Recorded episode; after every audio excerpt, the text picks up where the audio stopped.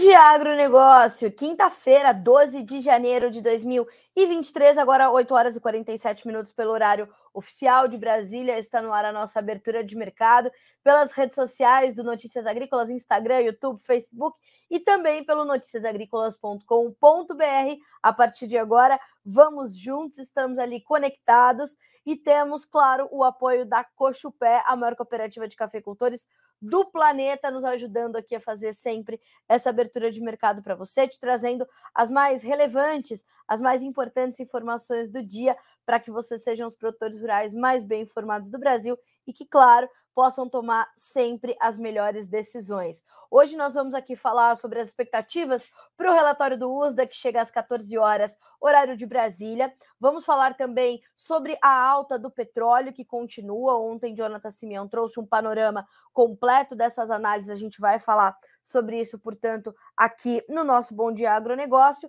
Vamos também entender o impacto disso para soft commodities. Hoje, todas as commodities subindo à espera de dados importantes. Vamos falar sobre as expectativas para a inflação norte-americana, que será divulgada também na manhã desta quinta-feira. Então, tem várias informações para a gente monitorar hoje e você é nosso convidado para irmos juntos e entendermos como é que as coisas estão funcionando aqui no Brasil e no mundo. A gente começa junto o nosso dia, portanto, a partir de agora. Primeira coisa, vamos fazer aquela nossa tradicional rodada de preços, porque assim a gente consegue tirar uma fotografia do mercado para entender os detalhes a partir deste ponto.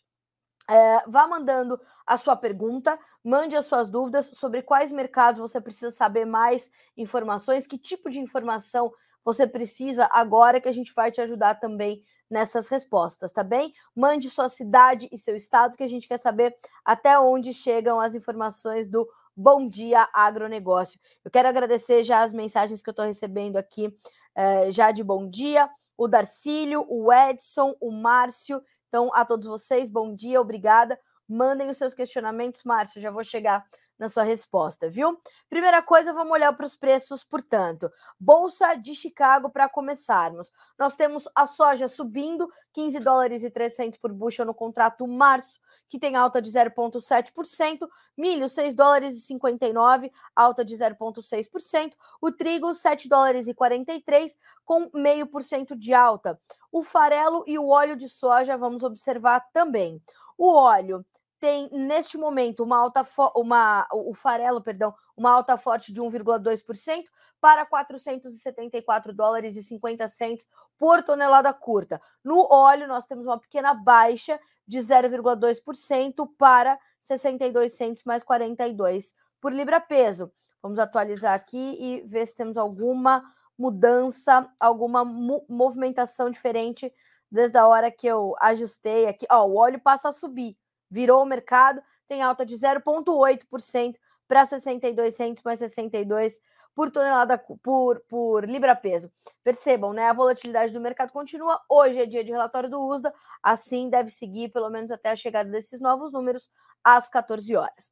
Bolsa de Nova York. Alta para o café de 1,3%. O açúcar devolvendo um tiquinho, estava subindo, passou a recuar, mas um recuo bem tímido de 0,05%. O café tem 1 dólar e 45 mais 80, o açúcar 19 centos mais 66 por libra peso, ambos. O algodão alta de 0,6% para 84 centos mais 72 por tonelada curta.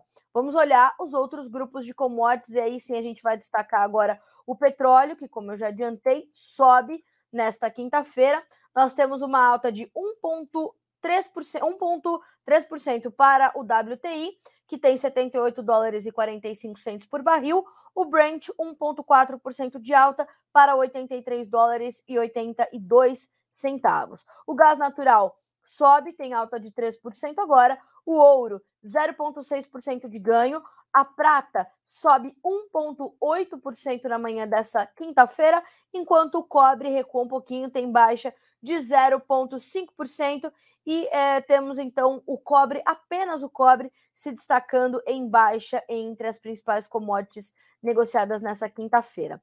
Dólar index com uma pequena baixa, 0,1% nesta manhã de hoje, 102.800 pontos. Os índices acionários sobem, os europeus, os americanos. É um dia de menos aversão ao risco e é um dia de monitoramento. Já já, pouquinho depois das nove, nós temos a divulgação dos dados de inflação nos Estados Unidos. A gente tem uma, a inflação anual nos Estados Unidos está um pouco mais de 7%, o que para os Estados Unidos, no seu ambiente econômico, né? E se a gente olha ali, claro, para os últimos anos, é, um, é, uma, é, uma, é uma consideração importante, é um índice alto, é um índice elevado, quase que inaceitável para a economia norte-americana, o que tem feito, inclusive, com que o Federal Reserve tenha trazido né, nos, nos, últimos meses esse aumento das suas taxas de juros. Nós sabemos que as taxas de juros por lá estão elevadas e as últimas declarações do Federal Reserve são essas realmente de que as taxas deverão seguir altas. Nós fizemos, inclusive, a, uma notícia aqui com um estudo das universidades de Illinois e de Ohio, trazendo essas orientações, essa necessidade de planejamento e estratégia mais alongada pelo produtor uh, norte-americano, para que ele tenha esse entendimento e tenha esse planejamento mais alongado para um período ainda é, longo de taxas elevadas de juros. E isso vale também para nós, uma vez que a Selic está 13,75% também por necessidade que o governo teve, o, o governo federal e o ministro da Economia, o ex-ministro Paulo Guedes, de tentar também controlar né, aqui as situações, controlar a nossa inflação, e assim o fez. Então, nós temos essas condições aí também para monitorar. E já já, um outro destaque que nós vamos trazer é a inflação chinesa, tá? Hoje, os dados da inflação ao consumidor na China foram divulgados e é uma das nossas manchetes. Antes da gente trazer essas manchetes. Bolsa de Dalian, mercado futuro na China. Alta para o farelo, aliás, alta forte. Alta mais moderada para o óleo de soja. Alta para o milho, baixa para o suíno vivo. Isso, levantamento da Agriinvest Commodities, que traz também as suas rápidas da manhã ou o seu resumo, que traz ali financeiro mais fundamentos, né? O cenário composto de financeiro mais fundamentos, pela perspectiva de Eduardo Vanin, analista de mercado da Agriinvest Commodities. Bolsas em leve alta, todos de olho nos dados americanos de inflação que chegam hoje. Petróleo acima dos 78 dólares por barril. Ouro buscando 1.900 dólares a onça Troy. Commodities subindo. O índice de commodities da Bloomberg voltou a operar acima dos 110 pontos. Moedas de exportadores de commodities são as grandes vencedoras. Temos ali algumas divergências entre os modelos, uh, climáticos que também estão no radar. Aí a gente já começa a tratar um pouco mais dos fundamentos. O modelo europeu mostra menos chuvas para a Argentina e sul do Brasil para os próximos 10 dias em relação ao modelo GFS, que é o modelo norte-americano. Hoje, os modelos reduziram os volumes para a Argentina para o dia 19, mudando novamente para menos chuvas sendo esperadas, ok? Então, essa é a perspectiva inicial do mercado, são aquelas informações primeiras a que o mercado vai reagir, a que o mercado vai uh, se movimentar. Então, o principal destaque são esses das commodities todas em campo positivo, à exceção do cobre, como destacamos, e o açúcar que virou e devolve um pouquinho dos, das altas mais fortes já registradas hoje. Agora, 8 horas e 55 minutos pelo horário de Brasília. A você que está chegando aqui no Bom Dia Agronegócio, essa é a nossa abertura de mercado. Esse é o nosso primeiro, o primeiro momento da nossa transmissão ao vivo para dar início, né, ali as nossas transmissões e fazer com que vocês sejam sempre os produtores rurais mais bem informados do Brasil.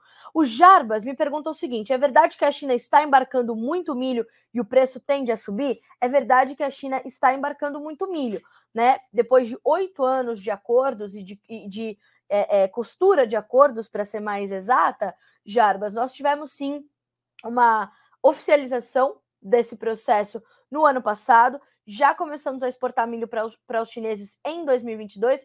Nos últimos, nas últimas semanas de 2022, a China precisa desses grãos e vem buscar no Brasil. O Brasil hoje é uma das principais origens produtoras. No entanto, nós já sabemos que a nossa oferta de milho FOB está bem ajustada. Os chineses deverão buscar milho nos Estados Unidos, até mesmo na conta, né, nessa, nesse entendimento da formação do preço, nós devemos ver de fato um milho norte-americano mais competitivo em termos de preços. Mas o que nós temos? Preços ainda firmes aqui no Brasil, e parte dessa firmeza se deu sim às nossas exportações, que foram recordes em 2022 e com boas perspectivas para 2023 também. Afinal, a abertura deste mercado, a abertura para o mercado chinês para o milho brasileiro, é muito importante e ajudou a manter as cotações aqui no final do ano e neste começo de 2023 em patamares bastante adequados, em patamares que remuneram bem o produtor. Agora, a formação do preço, ela depende de outros vetores também. Então, a gente está falando da questão cambial, a gente está falando do prêmio, a gente está falando dessa competitividade das outras origens, como o próprio Estados Unidos. A Argentina deverá ter um milho caro porque vê as suas perdas se intensificarem, não é? Em função das adversidades climáticas, perde a soja, mas perde também o milho, perdem outras culturas de, de, de verão. O trigo, na finalização das culturas de inverno, perdeu também. Então, sim, a gente tem problemas e outros fatores que vão ali compor o preço do milho. Mas se a gente olhar para a nossa demanda externa e a demanda interna, que 2023 deverá ser promissor para a demanda interna do Brasil, aí a gente tem essa perspectiva de preços sustentados, isso é um fato, já é uma convergência entre os analistas e consultores de mercado. Vamos ver para você como é que estão os preços uh, na Bolsa de Chicago. A B3 ainda não abriu, né? Abre em mais alguns minutinhos. Então vamos dar uma olhadinha como é que estão os preços do milho para você, Jarbas, e para vocês que estão nos acompanhando aqui no Bom Dia Agronegócio. Pequenas altas são registradas de 1,5 a 4 pontos, o março 6,60, o maio 6 dólares e 58 centos por bushel, o julho 6 dólares e 51, o setembro 6 dólares e 7. E, é claro, a gente vai olhar o dólar que ontem fechou a R$ 5,18 com uma queda de 0,4%. Então, vamos monitorar, vamos entender. É, temos aí boas perspectivas para o milho brasileiro, com certeza. Agora, quanto vai subir e o quanto disso vai se refletir em lucro para ti? Isso você tem que colocar na tua estratégia, na tua comercialização, na tua gestão, né? Precisa e quer especular, quer segurar um pouco mais, tudo bem, contanto que você faça isso de forma protegida. Faça hedge, proteja o seu preço, proteja a tua renda. Isso é determinante, ok? Ótimo. Vamos seguir aqui, portanto, para as nossas manchetes. Vocês viram, né? Mandem as suas perguntas, é, mandem os seus questionamentos e a gente vai trazendo to to todas as respostas que forem aqui possíveis. Aquilo que não for possível, a gente leva para a edição seguinte, tá bem? Uh, o Tiago está me pedindo aqui, o Tiago Farias está me pedindo as informações sobre o mercado de café. A gente já vai chegar lá, tá bem? Bom, vamos começar aqui com a nossa principal manchete dessa manhã de quinta-feira, que são as expectativas para o relatório do USDA, que será divulgado às 14 horas, horário de Brasília, uh, hoje. Então, esse relatório é um relatório importante, é o primeiro relatório do ano, é o relatório que pode mexer com a safra argentina de soja, com a safra argentina de milho, pode mexer na demanda pela soja norte-americana, que está um pouco mais lenta neste começo de ano, já estava um pouco mais lenta no final de 2022 pode mexer com os estoques globais e norte-americanos finais de soja e hoje chegam também os estoques trimestrais de grãos lá dos Estados Unidos na posição em 1 de dezembro, tá? Então, tudo isso vai chegar às 14 horas, a gente vai converter tudo, porque chega sempre é, em bushels, né, em milhões de bushels, bilhões de bushels, a gente vai converter tudo para milhões de toneladas e te trazer por aqui. Então, expectativas para o relatório do USDA. Estoques finais norte-americanos, safra 22-23. Para soja, num intervalo de 5,6 a 7,9 milhões de toneladas, numa média de 6,4 contra 5,9 de dezembro, tá? Então, podemos ter um aumento das, das dos estoques finais de soja norte-americanos. A média esperada, 6,4, dezembro, 5,9. Milho, um intervalo de 30 a 35,7 milhões de toneladas, média 33,4 milhões. Número de dezembro, 31,9. Ou seja, os estoques finais de milho dos Estados Unidos também podem vir para cima e a gente tem essa média esperada em 33,4 milhões de toneladas, quase 2 milhões a mais do que no mês de dezembro. Nós temos também os estoques finais de trigo podendo subir um tiquinho, mas bem de forma bem mais tímida. Então, passando de dezembro, 15 milhões e meio de toneladas para 15,8 milhões. Então, a gente está falando de um intervalo de 15,1 a 16,4 milhões de toneladas. Então, a gente está falando de uma perspectiva de aumento, portanto, para os estoques finais de eh, soja, milho e trigo dos Estados Unidos, safra 2022-23. Para a safra 22-23, os estoques finais globais. O que a gente espera para a soja? Um aumento, uma redução, por outro lado, de 102,7 para uma média esperada das expectativas do mercado de 101,7 milhões de toneladas, um milhão a menos. Isso viria caso houvesse uma redução na safra argentina, na safra brasileira, por que não? Então a gente está olhando ali para esses números. O intervalo esperado para a soja de 99,1 a 104,4 milhões de toneladas. Para o milho, a média esperada 297,9 milhões de toneladas. Número de dezembro 298,4. Então também pode haver uma redução nos estoques finais globais de milho. Intervalo esperado 292 milhões e meio a 300, 300 milhões e 300 mil toneladas, 300,3 milhões de toneladas. Para o trigo, se espera uma pequena alta de 267,3 para a média esperada 268,02 milhões de toneladas. Intervalo 265,4 a 270 milhões e meio de toneladas. Então, resumo: estoques finais globais safra 22, 23. Trigo um pouquinho para cima, milho um pouquinho para baixo, soja um pouquinho para baixo, ok?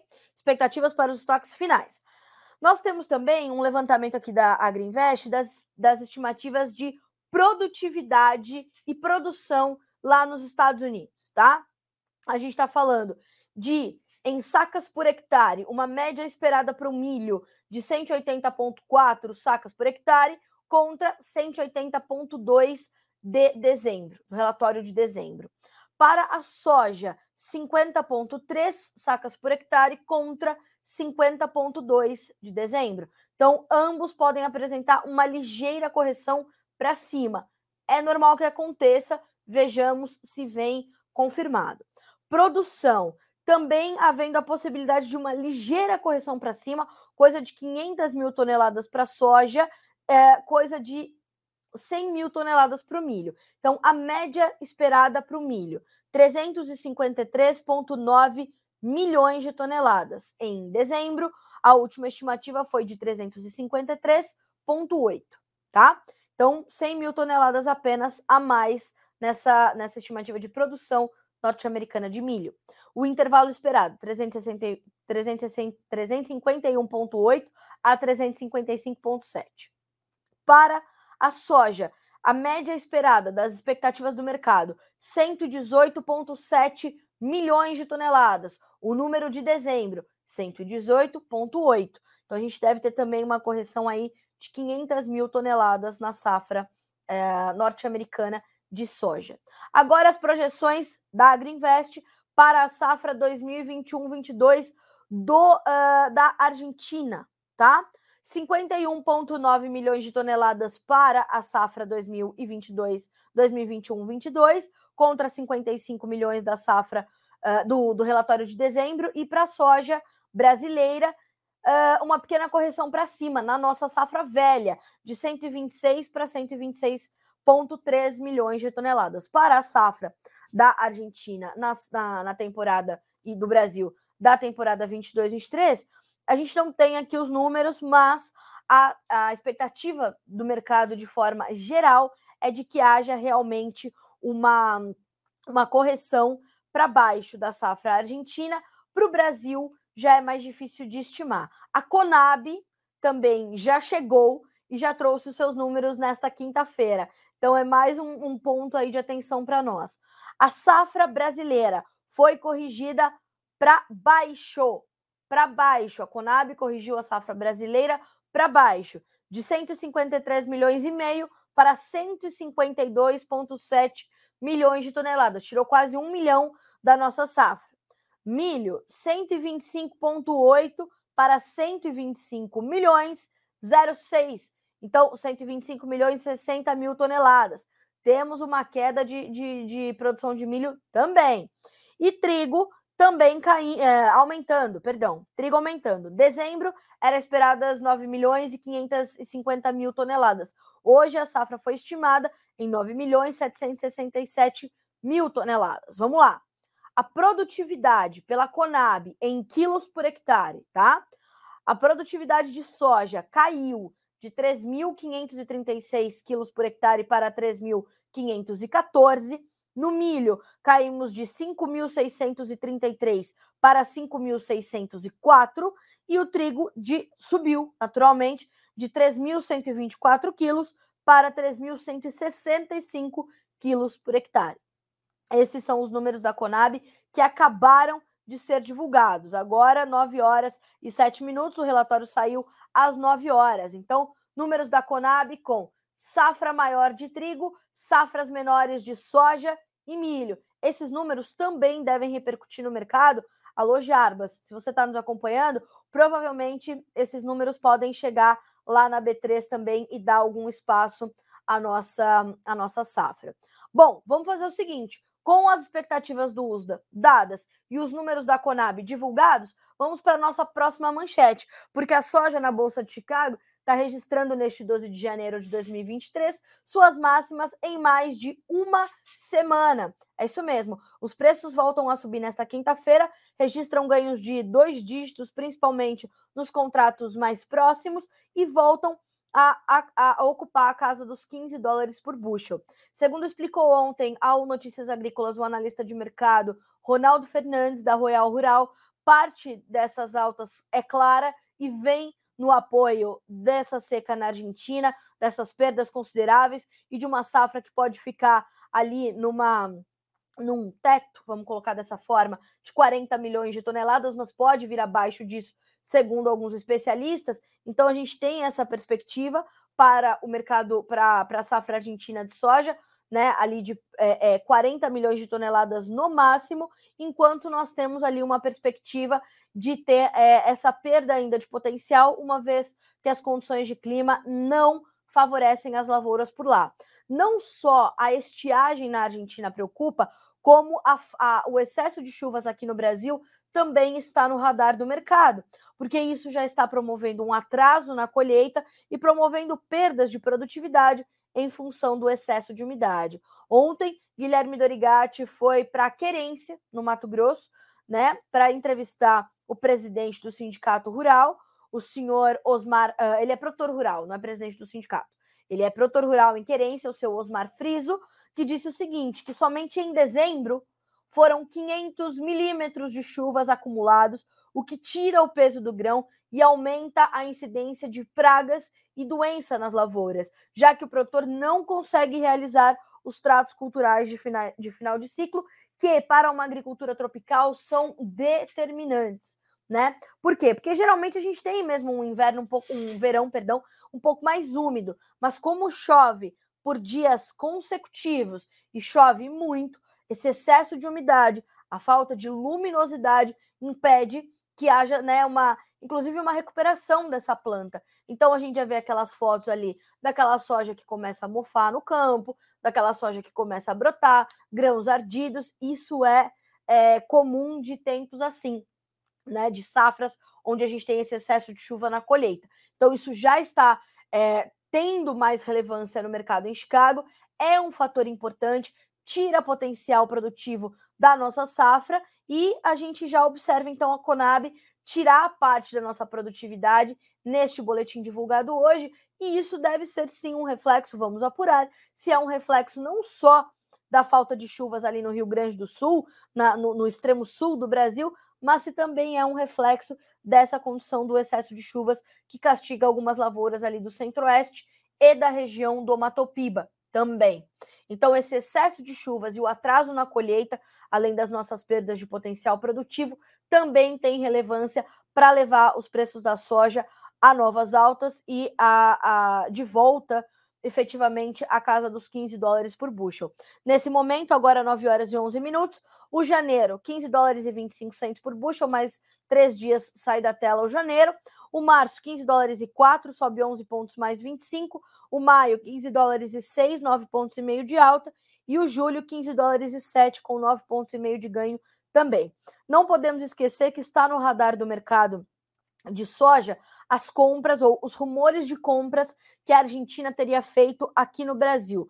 Quanto isso quer dizer? Foi só no papel? Se efetivou, não se efetivou? É a Argentina levando essa soja para outro lugar? O que efetivamente está acontecendo? O passar dos dias vai nos dizer e a gente vai entender se isso vai continuar impactando ou não no mercado.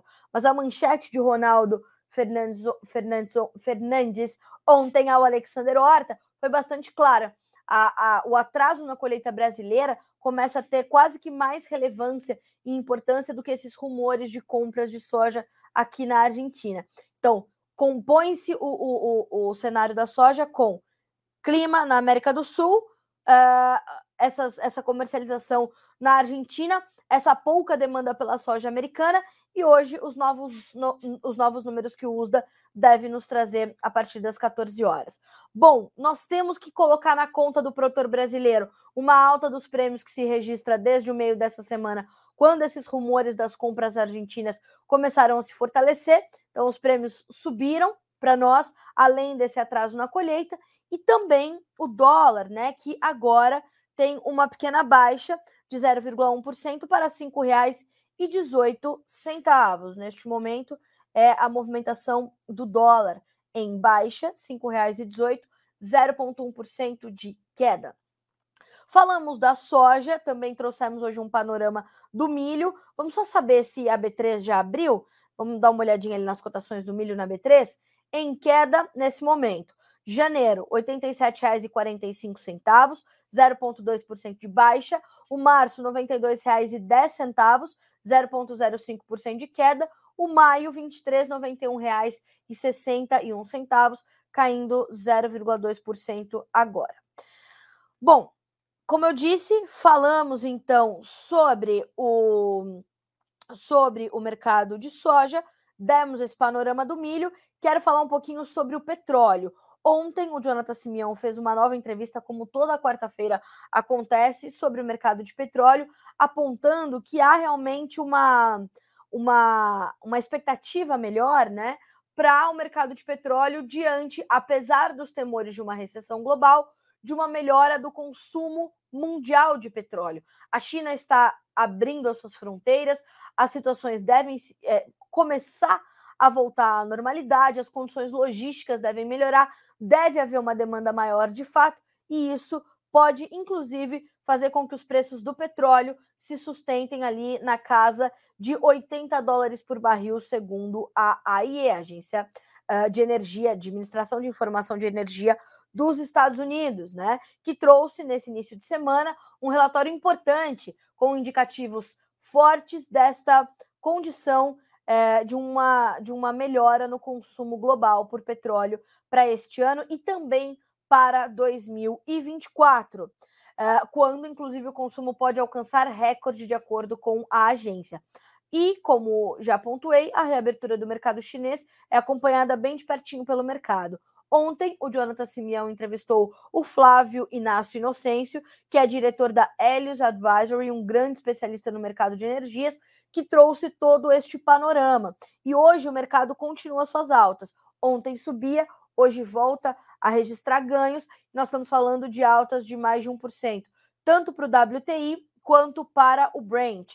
E o, o, o Brent, inclusive, já superando os 80 dólares, agora 83 dólares e 77 centos por barril, com ganho de 1,3%. E o WTI, que é mais focado ali, o Brent é a referência global de oferta e demanda. e uh, referência para a Petrobras também. E o, o, WTI ele é mais focado ali no mercado norte-americano, embora tenha sua importância, claro, dada também a importância do mercado dos Estados Unidos de petróleo para o mercado global, tem a sua importância também e a cotação deste momento, 78 dólares e 38 cents. Falamos então uh, desses destaques para o petróleo, que são importantes e vão impactar nas commodities, já estão impactando. As soft commodities sobem na Bolsa de Nova York nesta quinta-feira, ou subiam de forma mais intensa, mais consistente e passaram a recuar um pouquinho só no açúcar. O café tem um dia de recuperação, ontem caiu bem, hoje volta a subir, e a gente está falando para o café de altas de 1,5% nos principais contratos. Então, o Tiago Farias, que vinha me pedindo essas informações por aqui, né? O, o Tiago é de Caratinga, em Minas Gerais, me pedindo aqui informações sobre o mercado do café. O que nós temos? Nós temos ganhos de mais de 1%, portanto, mais de 1,5% nos principais contratos. Março, 1 dólar e 45 mais 75 por libra peso. O maio, 1 dólar e 46 mais 80. O julho, 1 dólar e 47 mais 50. O setembro, 1 dólar e 47 mais 90. No açúcar, nós temos essas baixas, mas baixas muito tímidas. O mercado estava em alta até minutos atrás. Março, 19 centos mais 64 por libra peso. Nós temos 0,05% de baixa. Maio, 0,06% de queda para 1800 mais 33, julho 1700 mais 62 caindo 0,06%, outubro 1700 mais 48, a baixa é agora de 0,1%. Já o algodão, que também espera pelos novos números do USDA nesta quinta-feira, sobe 0,5% nos contratos mais negociados. Março, 84 dólares, 84 centos de dólar mais 74 por libra peso. O maio, 84,79, o julho, 84 e 73, o dezembro 81 centos mais 75 por libra peso. O que dá suporte? Qual é o pano de fundo para a alta das soft commodities? Um, essas perspectivas mais contidas sobre a economia global, a reabertura chinesa, as perspectivas ainda de uma recessão, óbvio, mas já conhecidas pelo mercado, e claro, esse entendimento de que essa reabertura da China, por exemplo, pode voltar a intensificar o consumo. No caso do café, principalmente, a gente tem também um movimento técnico de recuperação, de recomposição dos preços, já que nos últimos dias nós vimos novas baixas serem registradas. Então, o mercado de café tem suporte nessa, nesse espaço para se recuperar. E a gente vê que realmente essa movimentação se consolida. Nós já temos a abertura de mercado é, nesta quinta-feira, pelas informações apuradas pela Andressa Simão e o seguinte, o que é o que é possível já sabermos, né? Ó, de acordo com o diretor da Faros Consultoria, o mercado está iniciando a sessão com ajustes técnicos e devolvendo parte das baixas das últimas sessões. Abre aspas para o Haroldo. No fechamento dessa quarta, ontem, os contratos futuros do café finalizaram o dia com baixas brutais e agora trabalham com ganhos técnicos. E o mercado de café também espera pela divulgação do relatório de exportações de dezembro pelo Secafé, que será divulgado na próxima segunda-feira. O Secafé, que é o Conselho dos Exportadores de Café do Brasil. Soma-se a isso para o produtor brasileiro, como eu sempre destaco, a movimentação cambial para a formação dos nossos preços. Então são R$ 5,17 agora, o dólar intensificou um pouquinho as suas baixas, 0,2% de perda, e nós temos que colocar para a formação dos preços essa condição do dólar, né? E principalmente a condição do dólar, por quê? Porque o Brasil é o maior exportador mundial. E quando a gente olha para essa baixa do dólar, a gente vê também intensificado uma espécie de espaço maior para essa recuperação do café. À medida em que o dólar eh, se desvaloriza frente ao real, né, nós temos ou uma, uma maior competitividade do nosso produto. Então, isso faz com que haja essa, essa condição do mercado da maneira como se desenha neste momento, como se desenha uh, para soft commodities, né? Não só para o café, mas para soft commodities nesta quinta-feira. Bom, vamos falar um pouquinho sobre. Falei sobre essa questão uh, econômica global. Acho importante a gente trazer. É, e, Thiago, espero que você tenha é, a sua resposta tenha sido obtida. Se você quiser saber mais alguma coisa, por favor, me mande por aqui. Uh, antes da gente da gente começar aqui a, a tratar da, da economia chinesa, eu quero agradecer aqui as mensagens de bom dia que eu estou recebendo, né, pelo Instagram, do Jonaldo, do Jonathan, da dona Neuza, uh, do Emerson, que está me dizendo que as lavouras estão excelentes em Ponta Grossa, no Paraná. Que coisa boa, né, Emerson? Que assim seja. O Darcilo Beledelli também nos mandando bom dia por aqui. E o Edson Lessa, de Ubiratã, no Paraná. Então, a gente tem também aqui no, no Instagram, a Letícia está me atualizando por aqui. Letícia Guimarães sempre conosco, né? Pela, pelo dando suporte aqui para o Bom Dia Agronegócio. Uh, a Edna de Encruzilhada do Sul, Gustavo Martini Ferreira de Jaíba, Minas Gerais, o Davi Santos também nos mandando bom dia. Uh, o pessoal da Martim Commodities de Camacuã, no Rio Grande do Sul. Uh, o Rafael Boavista. Os insumos para a safra 2023 têm tendência de subir até mês de maio. Olha só, Rafael, eu acabei de ver uma manchete aqui que a ureia está com baixa forte. Isso pode mudar ali as relações de barter, né? E as relações de troca para o milho safrinha 23. Então, a gente vai ter que olhar essa questão financeira, olhar para o mercado de gás natural, olhar para o mercado internacional, como é que vai se comportar, para a gente saber como é que vão ficar essas condições. Eu vou fazer o seguinte: eu vou buscar essas informações com os especialistas e amanhã a gente faz uma, um bloco especial aqui. Vou ver até se a gente consegue trazer um entrevistado para o Bom Dia Agronegócio para trazer essas questões dos, dos insumos para a safra 2023 com essas tendências aí para os próximos meses, tá bem? Uh, bom dia para o Samuca também, excelente dia para você, meu amigo. O Antônio Donizete me perguntou do café, acabei de trazer. Região leste e sul de Santa Catarina estão com déficit de chuva. Exatamente, muito sério que está acontecendo, né? Uh, aqui na região metropolitana, retro, região metropolitana de Goiânia, três dias sem chuvas. Vamos entender como é que estão as lavouras aí na região. Né? Tá falando da região metropolitana de Goiânia. Precisamos entender o entorno e saber como é que isso está pegando ali para soja, para o milho verão, enfim. Pessoal do Agrofotos Maracaju, bom dia, Carla. Uh, bom dia, obrigada. É, Márcia Afonso, a lei que colocaram uma margem no contorno dos rios nas fazendas e a proteção na Amazônia está em vigência e a fiscalização? Me pergunta a Márcia. Márcia, vamos apurar, não podemos esquecer que a lei é o Código Florestal Brasileiro. É claro que cada estado vai colocar ali as suas, as suas legislações ambientais também em vigor, mas eu vou buscar um pouco mais dessa informação uh, ah, para entender exatamente do que estamos falando, tá? É uma lei nova, eu, eu vou precisar apurar, tá?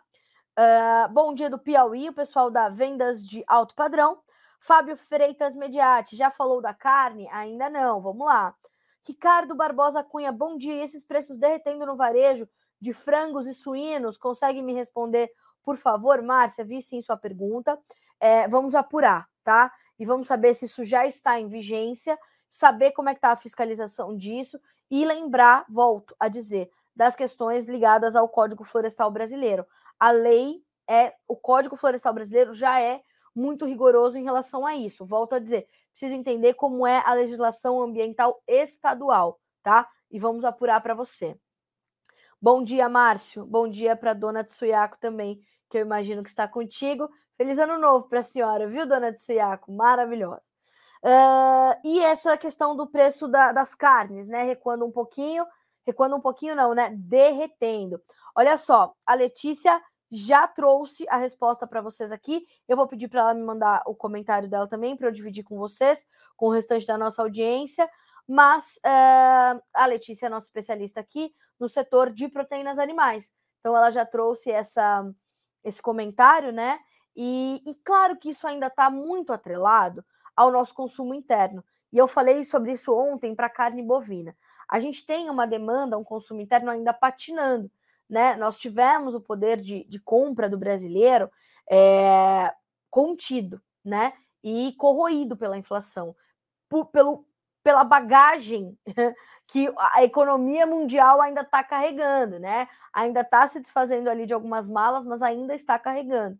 Então, isso é pesado e ainda tem um tempo para se para se normalizar. Aí o que, que, o que, que acontece? Né? A gente vai ter esse peso do, do consumo interno mais contido, enquanto a oferta está normalizada, e essa, essa relação desequilibrada entre oferta e demanda vai promover essa baixa nos preços. O comentário da Letícia diz o seguinte: temos baixa demanda doméstica, olha aí. Isso faz com que os preços tenham pressão de baixa e dificuldade de recuperação, ainda que as exportações estejam em bom ritmo. Como eu falei, a nossa oferta está normalizada. Isso faz com que, com uma baixa demanda, os preços cedam.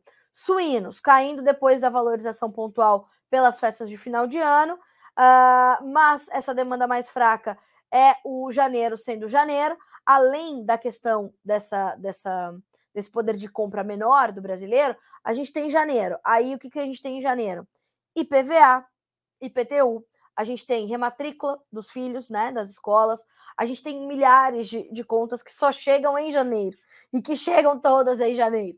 Então, isso faz com que o consumo fique de fato mais contido. E isso impacta também sobre essa situação. Letícia destaca também hoje a necessidade da gente acompanhar a Bolsa de Suínos, para a gente saber como é que estão rodando os mercados. Hoje é dia de suinocultura independente, toda quinta-feira. Isso é um trabalho exclusivo do Notícias Agrícolas, essa rodada pelo mercado independente da suinocultura esse levantamento que chega todas as quintas-feiras pela Letícia aqui no Notícias Agrícolas. Para o frango, a gente tem mais um, um, uma, uma pontuação que é o seguinte: a Letícia nos traz aqui, ó. É...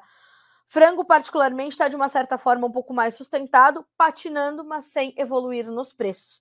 Então, dessa forma, a gente consegue te responder. Inclusive, tudo isso se traduz também para carne, para carne bovina, né? É, ontem falei sobre isso, sobre esse consumo interno mais contido, e assim tem se dado. E isso ajuda a conter ali o ritmo de, é, de recuperação das cotações. Aliás, sobre ainda o mercado do boi gordo, que é importante a gente trazer, quero trazer aqui o destaque do. Deixa eu buscar aqui uh, a nossa entrevista de ontem, que foi feita com o Thiago Bernardino. Foi o Thiago. Não, ontem foi o Fernando Henrique Iglesias, perdão, Bernardino foi na terça. Uh, o Fernando Henrique Iglesias, analista das safras e mercado, falando o seguinte: ó, carne bovina, estoques do ano passado e concorrência com proteínas mais baratas pressionam a carne no atacado em plena primeira quinzena do mês. Uh, os cortes traseiros já estão trabalhando abaixo de 20 reais por quilo depois de muito tempo. Boi casado está abaixo de 18 reais por quilo. Essas são informações, então, do Fernando Henrique Iglesias que complementam essa pequena análise que a gente faz aqui com frango, suínos e carne bovina. Vai entrar nisso, claro, a questão dos ovos também e a questão atual do brasileiro. Inevitável, tá? É, é olhar para isso e olhar como a gente consegue trazer essa, essa recuperação do consumo interno, que, aliás, é uma proposta do governo federal. Como vai fazer isso? Tinha que gerar mais empregos para a gente gerar mais renda, para as pessoas terem dignidade, poderem comer o que quiserem, né? Então, vamos acreditar.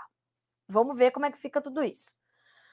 9 horas e 29 minutos pelo horário oficial de Brasília. R$ 5,16 continua o dólar caindo um pouquinho mais, intensificando as suas baixas.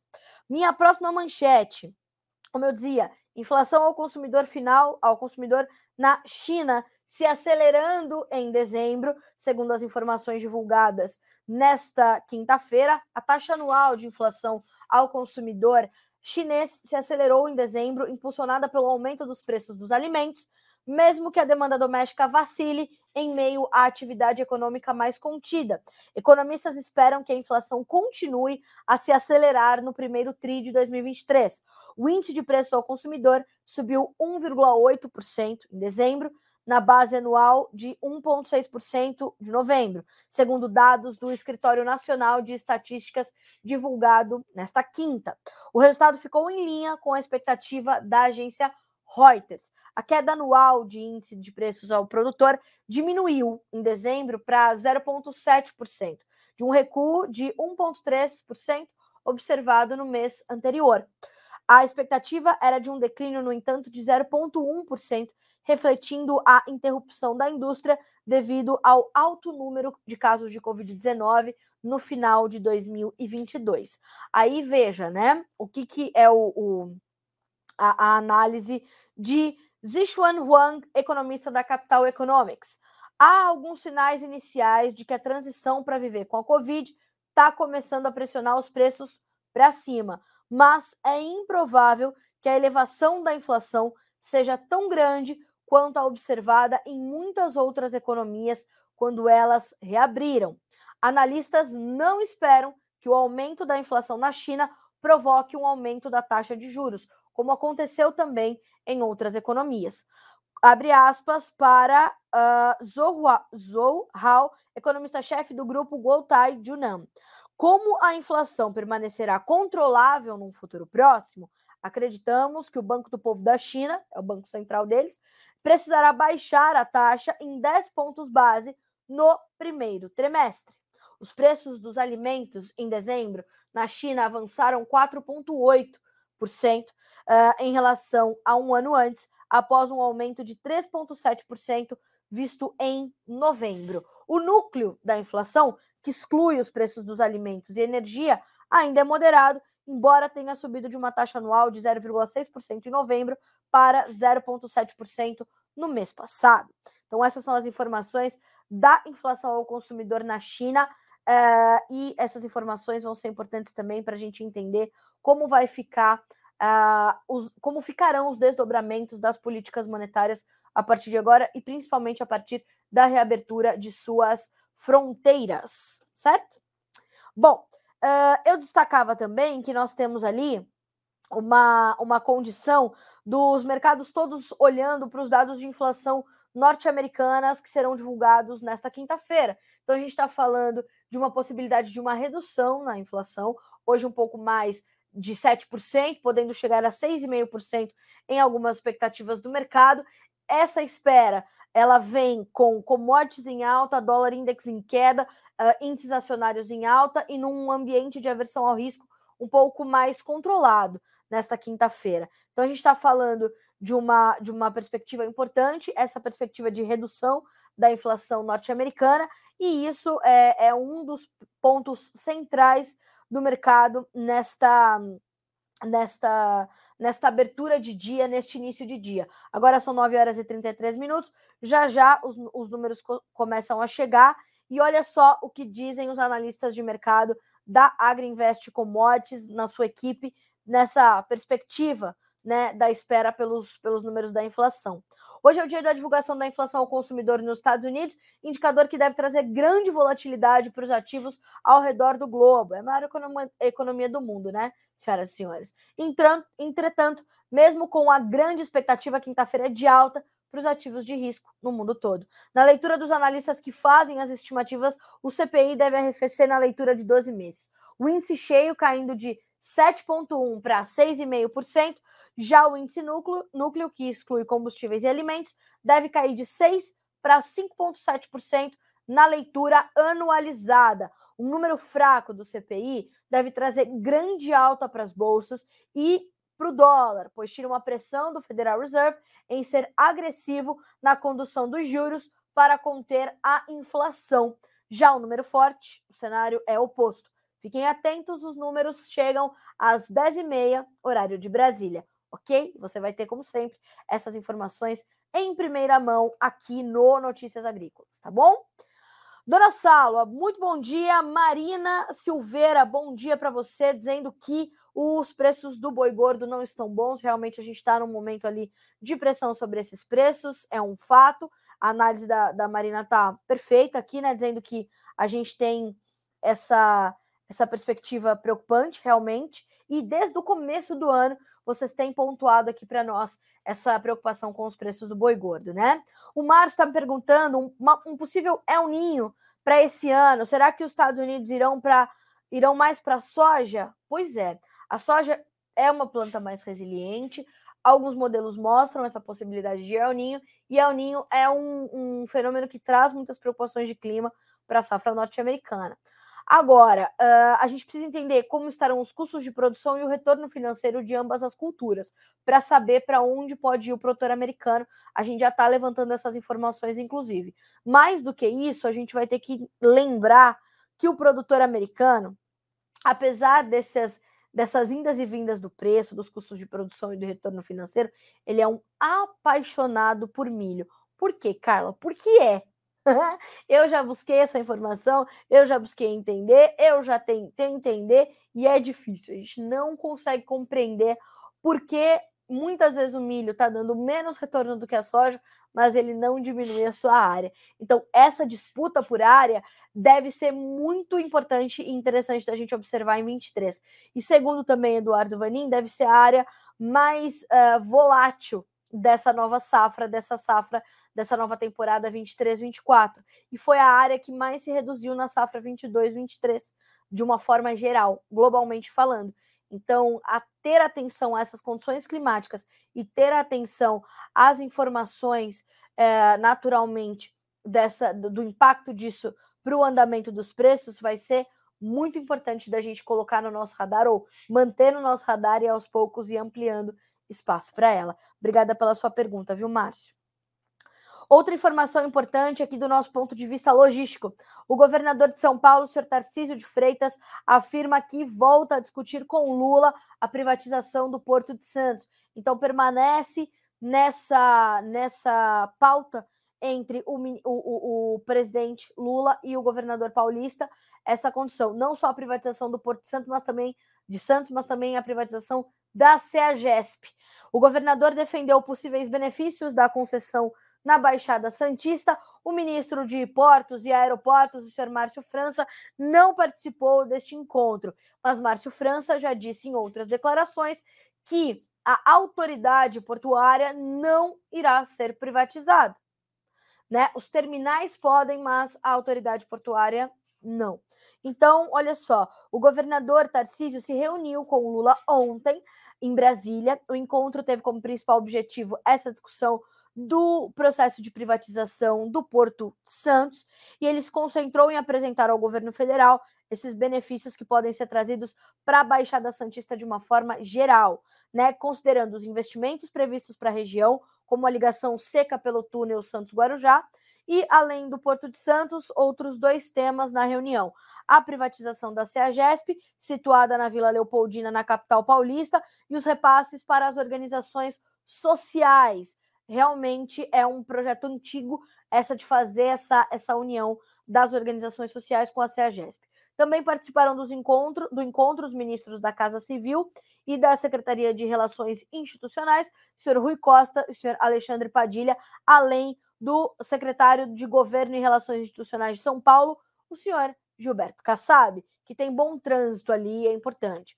O ministro dos Portos e Aeroportos não participou, Apesar dos esforços de Tarcísio, dificilmente, segundo as análises, o governador deve, deverá ter êxito nesse tema, uma vez que um dos primeiros atos da posse presidencial foi a revogação dos processos de privatização de oito estatais brasileiras, incluindo a Petrobras e os Correios, pelo presidente Luiz Inácio Lula da Silva, já em 1 de janeiro. Então, a gente tem essa, essa dificuldade mas Tarcísio já disse que vai seguir pleiteando, que vai seguir lutando, porque tem esse estudo que mostra que a privatização seria boa para o porto, para a cidade e para a região. E de fato, e de fato, o Porto de Santos está abandonado, né? Assim, quando você vê o entorno do Porto de Santos, porque de fato os terminais são completamente modernos, né? A, a, a iniciativa privada ali presente fez essa situação. A autoridade portuária foi questionada, ela está nesse debate, ela quer a privatização, a gente precisa ouvir, mas o entorno do Porto de Santos está numa situação terrível. Quem visita é triste de ver. E a gente está falando do maior porto da América Latina, a gente está falando de um gigante da logística brasileira que precisa e merece cuidados. Né? A visitação ao Porto de Santos é triste, parece uma cidade faroeste. E a cidade de Santos, a região da Baixada Santista, também merece esses investimentos. Também está passando ali a região de Praia Grande, é, Guarujá precisa né, de uma revitalização. Aquela população está ali à mercê, precisa de geração de empregos, a economia precisa voltar a rodar ali na região e é uma prioridade do ministro, do governador Tarcísio. Tomara que as coisas avancem, porque é realmente um, um, lugar que precisa de um pouco mais de atenção e principalmente olhando para a população de Santos. Uh, falando também ainda um pouquinho mais da condição política, é, é, atualizando os últimos acontecimentos e isso é, é determinante que a gente faça, é, o Supremo Tribunal Federal é, votou né, pela, pela manutenção da prisão de Anderson Torres, né, pelo pedido da prisão da manutenção de Anderson Torres e pela e pela, pelo afastamento do governador do Distrito Federal, Ibanez Rocha. Uh, os únicos que, que votaram contra, né? Então, essa, essa aprovação veio com nove votos a favor, dois contra. Os únicos votos contra vieram de Cássio Nunes Marques e do uh, ministro André, André Mendonça. Então, é, em sua decisão, o ministro Mendonça cita que a decretação da intervenção federal na segurança pública do DF estabelecida por Lula, abre aspas, torna desnecessária e desproporcional a medida de afastamento de Ibanez Rocha. Por sua vez, Cássio Nunes Marques ressaltou que a Suprema Corte não tem competência para investigar supostos ilícitos criminais praticados pelo governador e que este é um trabalho do Superior Tribunal de Justiça, o STJ. Em ambas as decisões, eles criticaram os atos de vandalismo e pedem a investigação total dos responsáveis, mas votaram a favor, portanto, importante a gente lembrar. Gilmar Mendes, Edson Fachin, Carmen Lúcia Dias Toffoli, Roberto Barroso, Luiz, Luiz Fux, Ricardo Lewandowski e Rosa Weber, seguindo o relator, uh, né, que é o ministro Alexandre de Moraes. Então, forma-se maioria para ratificar a decisão de Moraes e, claro, né, isso tudo ainda vai continuar a ser discutido. Os nomes de Ibanez Rocha, Anderson Torres, estão todos eles no centro das atenções, né? Então, está mantido pelo STF a decisão, está mantida a decisão, então, de, uh, né, de Alexandre de Moraes. Mais do que isso, a, Polícia Federal concluiu a perícia no STF e vai cruzar dados genéticos para identificar os vândalos que promoveram aquele quebra-quebra. Uh, nós temos também a, o Lula dizendo que foram aloprados, que causaram vandalismo e está cobrando, claro, uma punição rigorosa. E assim a gente vai desdobrando tudo isso. Segundo a Polícia Federal, foram interro interrogadas e presas 1.159 pessoas por invasão em Brasília. É, é, importante a gente lembrar também que foram enchendo ônibus, dizendo: não, não, vamos embora daqui, tranquilo. Famílias, idosos, mulheres, crianças, encheram ônibus. Vamos enchendo, vamos para lá, vamos. E foram levados né, para aquele ginásio, para outros lugares. A gente sabe de ônibus que foram interceptados ali, né? Parados na volta para suas cidades. A gente tem relatos. Eu falei com pessoas que foram detidas, foram levadas a prestar depoimento. Então, assim, é, quando é que a gente vai começar a investigar, né, realmente onde, se os vândalos foram identificados, não foram, aquelas pessoas estão lá ainda. Inocentes estão ali, confinados. Vamos entender. Senhoras e senhores, são 9 horas e 44 minutos pelo horário oficial de Brasília, deste 12 de janeiro de 2023. Muitas outras notícias chegam a vocês aqui pelo nosso noticiasagricolas.com.br e pelas nossas redes sociais também. Aliás, eu vou te fazer dois convites. Um, para você participar ali do nosso Fala Produtor, um espaço de interatividade criado para o produtor rural. Né? O objetivo é trazer esse espaço e, e concentrar ali discussões, debates é, importantes, uma troca de ideias muito saudável que acontece no Notícias Agrícolas desde que ele foi fundado. E também para você mandar as suas, as suas informações uh, pro, as suas imagens do Brasil que produz para o nosso Imagens do Dia. Tira foto da sua lavoura de soja, tira foto do seu rebanho, tira foto do seu plantel, tira foto da sua fazenda, tira foto da sua família trabalhando, dos seus colaboradores e manda para nós pelo 19 997670241 pelo WhatsApp, repetindo 19 997670241 ou pelo nosso direct lá no Instagram. Vai lá no nosso perfil, manda uma mensagem para nós, coloca a sua foto ali. O importante é mandar cidade estado, isso é determinante para a gente poder te identificar e também do que se trata. Esta é a minha lavoura de soja, Carla Mendes. Esta, este é o meu plantel de suínos, não importa. O importante é você mandar a sua identificação. Combinado?